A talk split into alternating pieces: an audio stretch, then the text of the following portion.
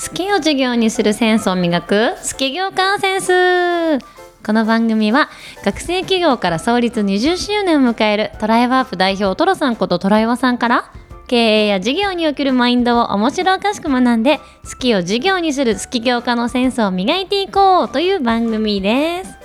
トライワープのトライワです。トラさんと呼んでください。橋デザインの橋村です。みんなからハッシーと呼ばれていますさあじゃあ今日から新しいトピックがまたトラさん始まりますよ。はいと言ってもきっとショートで終わりそうなトピックなんだけどね。そうなのそうなんですよ。いやわかんないな続くかな？じゃあまずタイトル言いますね。はいトラさんの人間不信時代。もう人とは絶対仕事をしないぞ。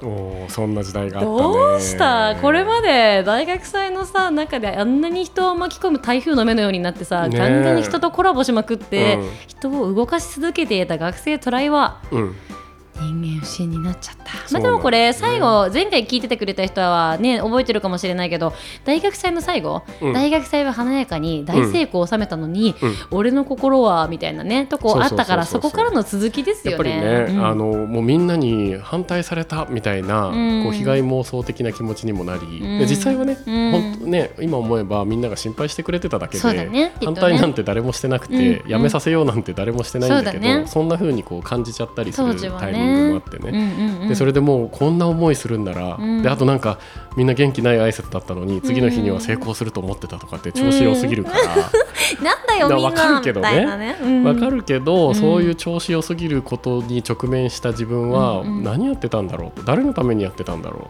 う、何だったんだろうみんなみたいなね。ねだってみんなの楽しみのためにやってたりね、大千葉大の大学祭をせ成功したりで別に何も寅さんだけのモツじゃなくてねでみんなの夢でなんかねち東京の次第の大学祭はなんか華やかで、そうだね。賑やかでかっこいいねって言ってたのをうん。よくしようってみんなでやってたから、うんうんうん。なんで途中で、うん。そのねマイナス的なねそうだよね。進み方になっちゃうんだろうっていうのがすごくショックで、うん。まあ、あとねやれるお前ならやれると思ってたみたいな。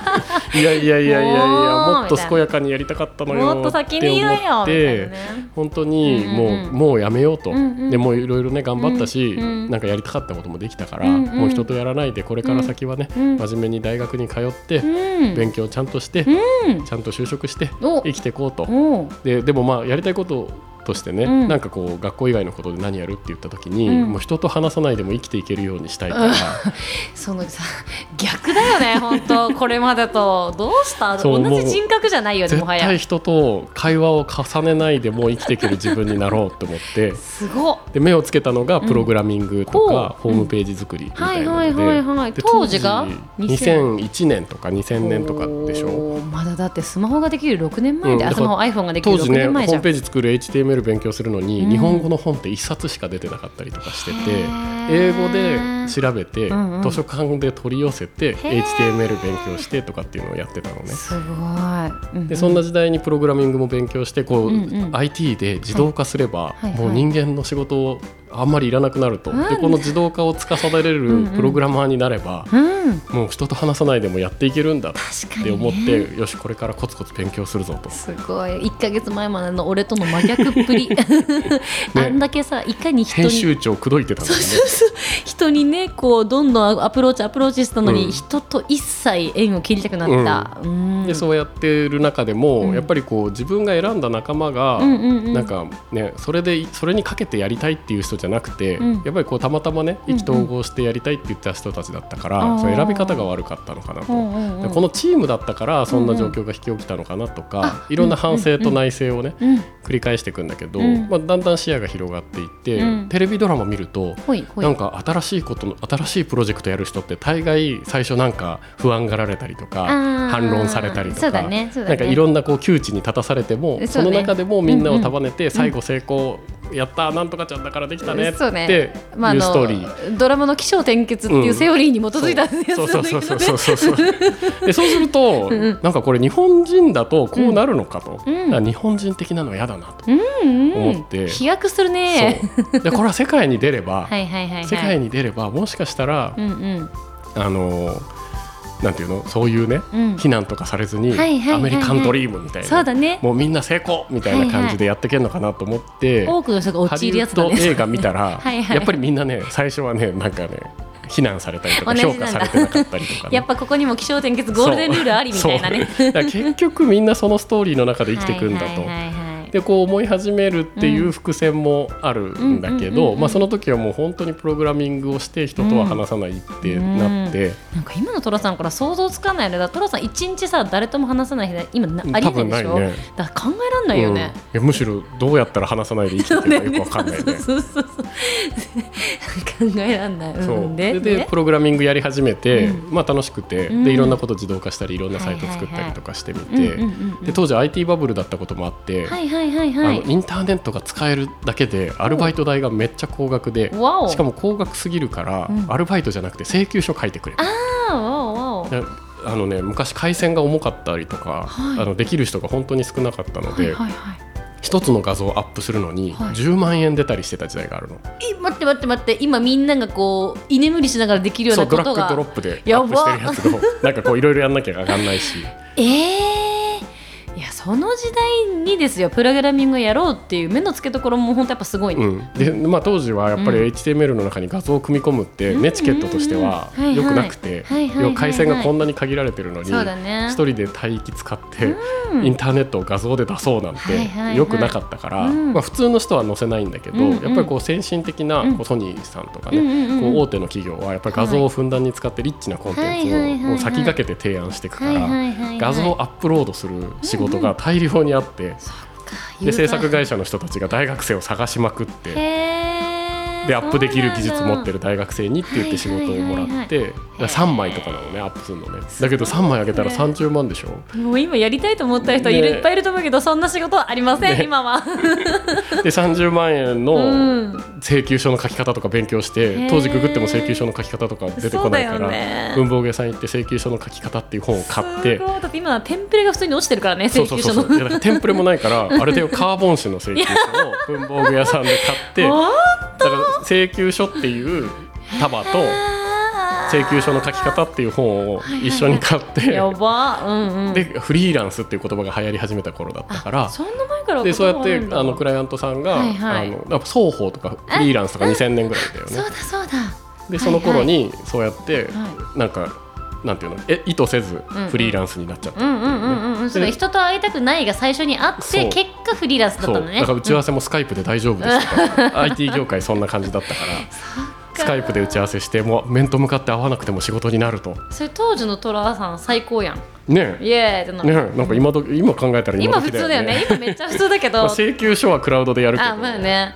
だって今ねえリアルと会うんですかみたいな感じだもんねそうそうそう逆にね。でそんな時代にそうやって始めて、うん。でまあいろんな仕事もらってなんかお問い合わせフォームとかアンケートフォームとか、はいはい。なんか80万ぐらいで受注したこともあって。それこそ今でもテンプレあるからねそれ。Google フォームでタダでできるみたいでしょ？そうそうそういやそれがねどんそううそうそうずっとやってて。うん。でまあもうこれでタダで生きていけるじゃんと、うん。ただこれなんかクライアントに媚びを売らないと、はいい、つか切られたら収入なくなるなっていう不安もあったりして。確かに確かに。まあ、そんな中であのその映画の話もあるんだけど、やっぱりまた人とやってもいいかなっていうのが、まあ、やらないとは言わないって感じになってくるの。うんうんうん。じゃあ徐々に人が嫌だぞからうん。徐々に人もまあまあ一家にはなってきてるんだ、そう。へえでそうやってそんな中でなんか、なんかこんな事業を作ったら面白いんじゃないかみたいなアイデアが浮かんでへえで、まあ、パソコンを教えるっていう事業を今やってるけどそういう話じゃなくて、ん大学生ってサークル活動を一生懸命やるよねと。うんうんうん。であのスタジオフェスタのイベントの時うんうん。もサークル活動みたいな感じで一生懸命みんなやるのね。そうですよね。だけど給料もらえないじゃん。ああまあね。ただだよね。確かに。まあ、ボランティアというか好きでやってるというか。確かに。トークンとかもないもんね、うん。当時。そうだから、みんなバイトに出て、うん。うんバイトで稼いだから要はプロジェクトに関わってる間にちょっとバイトなんで出かけてきますみたいな人っていっぱいいて、うん。うんうんあーあるあるだった、うんでもそんな中で、うん。やっぱりもう一回イベントやるんだったら、うん。給料が出るイベントしたいよねって。思うようになって、将来の仕事はイベントプロデューサーかなとか思った時期もあって、うん。でもできそうだよねで調べると、うん。イベントプロデューサーってほとんどお金もらえないみたいで。あそうなんだ。いやこれはちょっとこんなに大変でお金もらえないのも嫌だなと思って、画像アップロードしてたらね。もらえるよねしかも里川さん別に俺が欲しいじゃなくてみんなにお金を分配したいのに俺すらこんなにもらえないんだったら誰にもあげられないになっちゃうもんね。っていうことを調べたりとかね、うんなんか徐々に徐々に人とやることに対する抵抗が薄れていってて、でまあ大学生が、うん。さっきの話戻るとサークル活動しながらお金もらえたらいいよねう。ん。そりゃそうだ。っていう企画をちょっと思いついてでこう地域の人ができないことを大学生がやってあげるみたいなことを大学生がアルバイトでできるのを全国の大学でやったらはいちょっとビジスネスとして面白くないみたいな壮大だね。話うん。をたまたま授業で隣に座った人にうん。言ったの。うん。授業中に？授業中うに。ん。あるあっていうか誰人と誰とももう話さないとか言ってる人が授業中に隣の人に話しかけてるねでそんだけ燃えてたんですよ自分の中では。これ来たってなってる状態でしょ。うん、で、うん。その人にうん見せたら、これは素晴らしいと、うん。こんな企画はぜひやろうと、へだけど俺俺はさ人とやらないって決めてたえそうからね。もうアイデアあげるから、うん面白いからやってみてよ、え？えー、0円でアイディアを渡しますみたいな。そう。ん。で？で？うであのそしたら「いやダメだ」と「これは虎川君がやるべきだよ」とかって言って隣の人に言われて。いい人いい人。でこれの原型が今度次の話題で出てくるけど、はい。起業家になるって決めたはい。僕がはい。どうやってはい。起業をのアイデアを形にしてったかっていう話につながっていくんですけど、その友達がキーパーソンマジじゃあ今これトピック1個設けたけどエピローグあのプロ プロローグだったんだね。そうまあプロローグなんだよね、だからやっぱりイベントが終わって、うん。自分の中でクールダウンの期間が必要で、人間関係でちょっと、そうだよね。あの心が疲れて、でプログラマーになろうと思って、うん。プログラムもやりつつ、うん。なんとなく自信もついて、で授業の受発注っていうことを学ぶんだよね。でもそこでなんかちょっとさその社会と自分でつながってアルバイトでとかじゃなくて、うん。自分が仕事を社会とつながってやってるのを始めたんだもんね。そうそうそう。だからなんか食いっぱぐれないだろうなっていう気にはなってまあいつまでもね画像の値段も、ななん1か月するごとに単価下がってそうだよね。しまいには1000円ぐらいになっちゃそううんだよね。それがもう分かるもんねそれもう IT バブルの本当一時的な時期で3か月もしたらもうただみたいな値段で,、ね。アルバイトになっちゃうんだけど、まあその中でも、まあ、減っちゃうけど、これってやっぱり新しいこと自分ができれば、うんうんうん。自分で生きていけるなっていうね。自信にはなったと思うんだよね。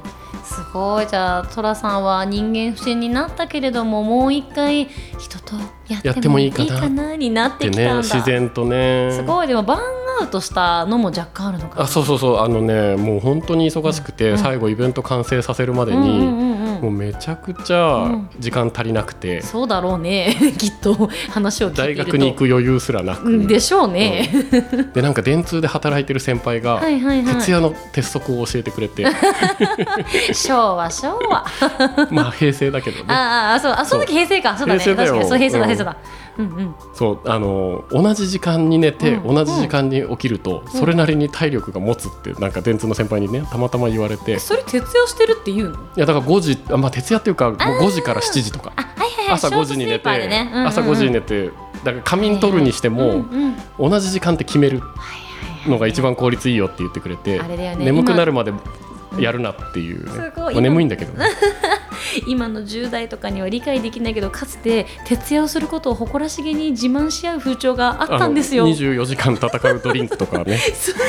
俺今日2鉄目だよっていうのをマジで誇らしく言ってた時代それ学生時代流行が。ってたね。みんな言ってた、ね、やってたでうん。私もやってたしあのうん。ご多分もれず、ねで3鉄目とかにめっちゃテンション高く私3鉄目っていうのに誇らしく思ってたもん、ねなんかそんな先輩見てかっこいいと思ってそう憧れてたもんね。そうだから言ってみたいって思って。今の10代とかにはもう理解できないやつ。ね健康第一の時代だからね。